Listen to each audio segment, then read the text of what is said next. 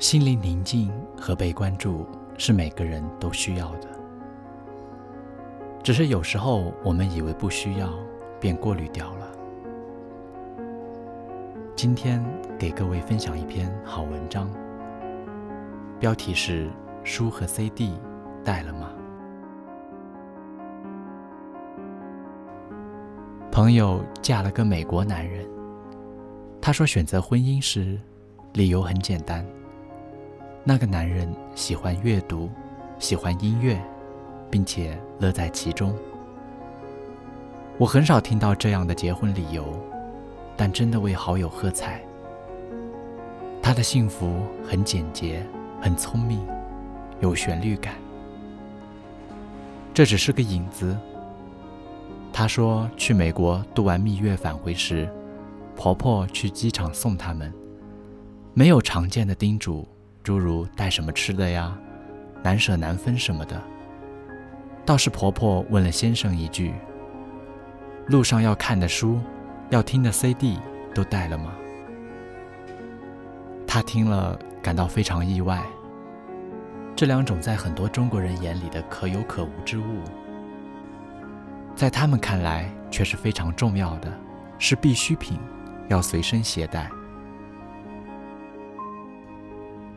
在机场，我们看到的永远是拿着手机忙着接听电话，拿着 iPad 浏览各大网页信息的人，生怕漏过一个其实与自己无关的信息。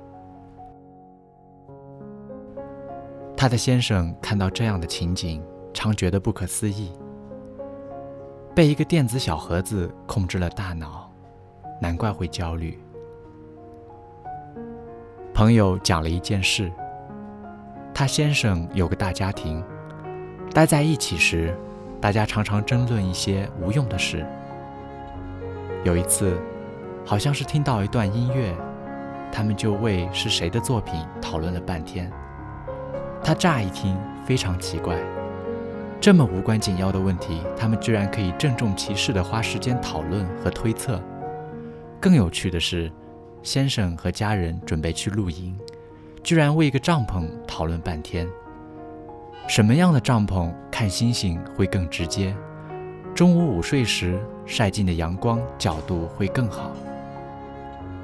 露营的第二天清晨，先生游完泳后，捧着一本书坐在湖边看。他说：“清晨的阳光那么柔和，看着他的背影，他居然莫名的感动。”他们真的太会过简单的日子了。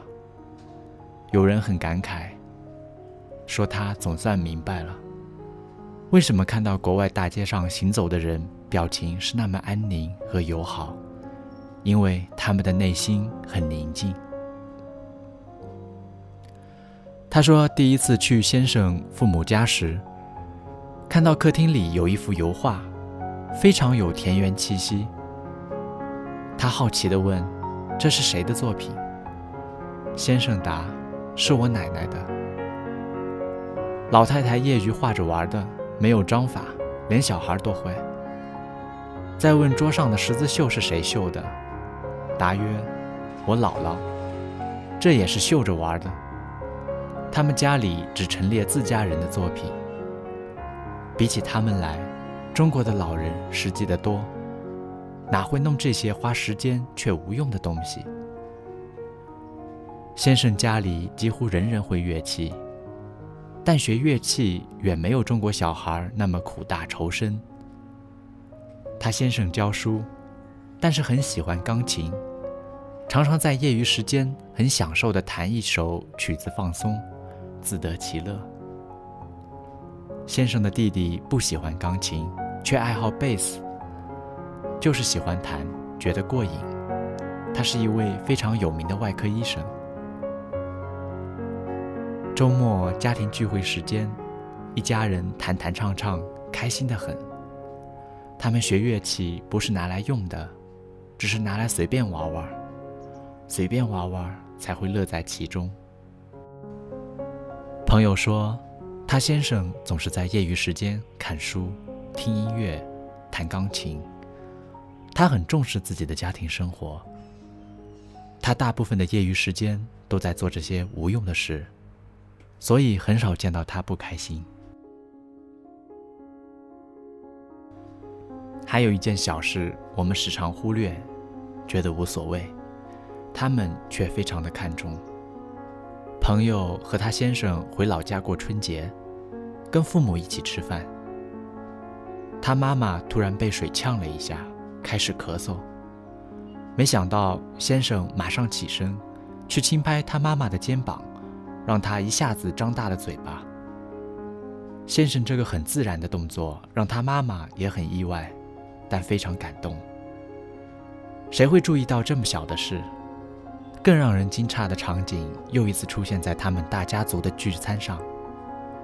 他舅舅也是因为说话呛了一下，没想到他先生同样起身去拍。这一次让在座的七大姑八大姨同样惊诧不已。这些在我们生活中被忽视的，却是他先生习以为常的。所有动作非常的自然。一家人坐在一起聊天，他先生会逐个问每个人想喝什么，茶、咖啡还是别的。他关注每个人的口味。一杯茶在我们看来是可有可无的，先生却觉得是必须的。他说：“一定要让大家享受每一个饮茶时间，喝到自己喜欢的口味。”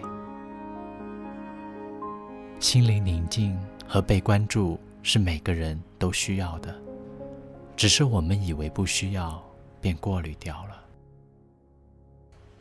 感谢您的聆听，我是黑羽。